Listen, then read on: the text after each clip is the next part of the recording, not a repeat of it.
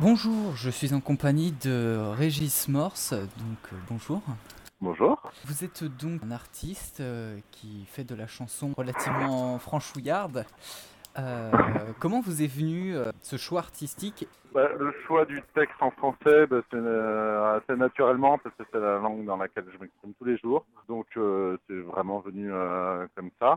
Et depuis adolescent, j'ai fait un petit, un petit euh, de musique avec des copains. Et puis euh, finalement, c'est vraiment dans, la, dans le chant que je me, je me suis retrouvé. Et euh, au niveau de, au niveau d'accompagnement, c'est que à un moment, je, j'ai senti qu'il était plus simple d'être tout seul. Donc euh, bah, j'ai, pris ma guitare et euh, j'ai choisi un, un jeu épuré euh, pour pouvoir vraiment mettre en avant le texte, parce que c'est ce qui me semble le plus important euh, dans mon travail. Comment vous est venue cette euh, passion de la musique?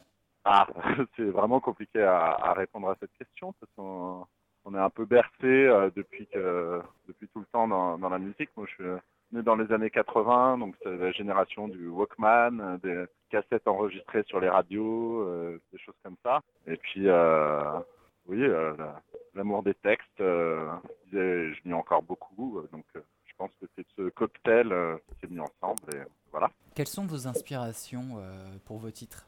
Les inspirations pour euh, les titres, en, en général, première phrase qui vient, et après, c'est le reste qui part du travail. Ça peut venir très facilement comme euh, de manière plus compliquée, mais en général, c'est une, une phrase d'accroche qui, qui me prend et qui m'emmène dans un, dans un texte. Très souvent, je sais, je sais pas forcément où je vais quand je le commence. D'autres artistes vous ont inspiré aussi au cours de votre carrière? Ah oui, il y en a plein. Il y en a plein. Ado, euh, un Jacques Brel ou un Serge Gainsbourg euh, était très, très important pour moi. Euh, Mano Solo, enfin pour parler que, que des Français. Euh, Renaud, euh, Brassens évidemment. Euh, en moins connu, il y a François Béranger. Et puis euh, il y a beaucoup d'artistes actuels que, que j'aime beaucoup euh, énormément, qui sont pas forcément connus, mais dont je- j'admire le travail. Qui par exemple? Vraiment pas connu du coup. Il y a Renaud Bistan ou Danny Buckton, euh, Danny Buckton Trio, qui sont des. euh, dont j'aime beaucoup le travail. hein. Je sais pas si on peut dire qu'ils m'ont inspiré, mais en tout cas j'apprécie vraiment ce font. Sinon, beaucoup plus connu, euh, un travail de celui d'Arthur H. C'est quelque chose que, qui me touche beaucoup, même si c'est vraiment très, beaucoup plus éloigné de ce que je fais. Mais, mais voilà, après il y en a tellement dans tous les sens que c'est compliqué de, de sortir quelques noms euh, sans, sans trouver ça euh, réducteur. hein. Euh, Des concerts? Des concerts, là, euh, en fait, pendant quelques, quelques temps, j'ai mis un peu les concerts de côté parce que j'attendais justement d'avoir le disque pour démarcher, mais là, je suis en train de, de voir avec plusieurs lieux, mais rien n'est véritablement fixé, euh, donc c'est un peu compliqué d'en parler. Mais c'est euh, c'est prévu, oui.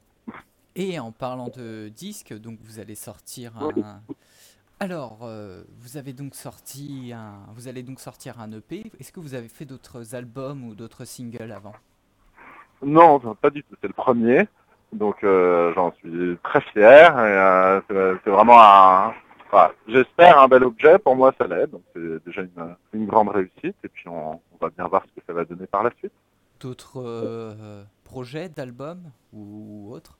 Alors en ce moment, je suis en, train d'é- d'écrire des, chansons pour enfants, mais c'est- j'en suis pas encore au, stade de l'album. Je suis par ailleurs euh, professeur des écoles en maternelle, donc c'est vrai que du coup c'est un public que je connais beaucoup, et euh, je travaille beaucoup dans, mes classes euh, autour de la musique. J'ai une sensibilité à ce niveau-là qui permet de développer ça.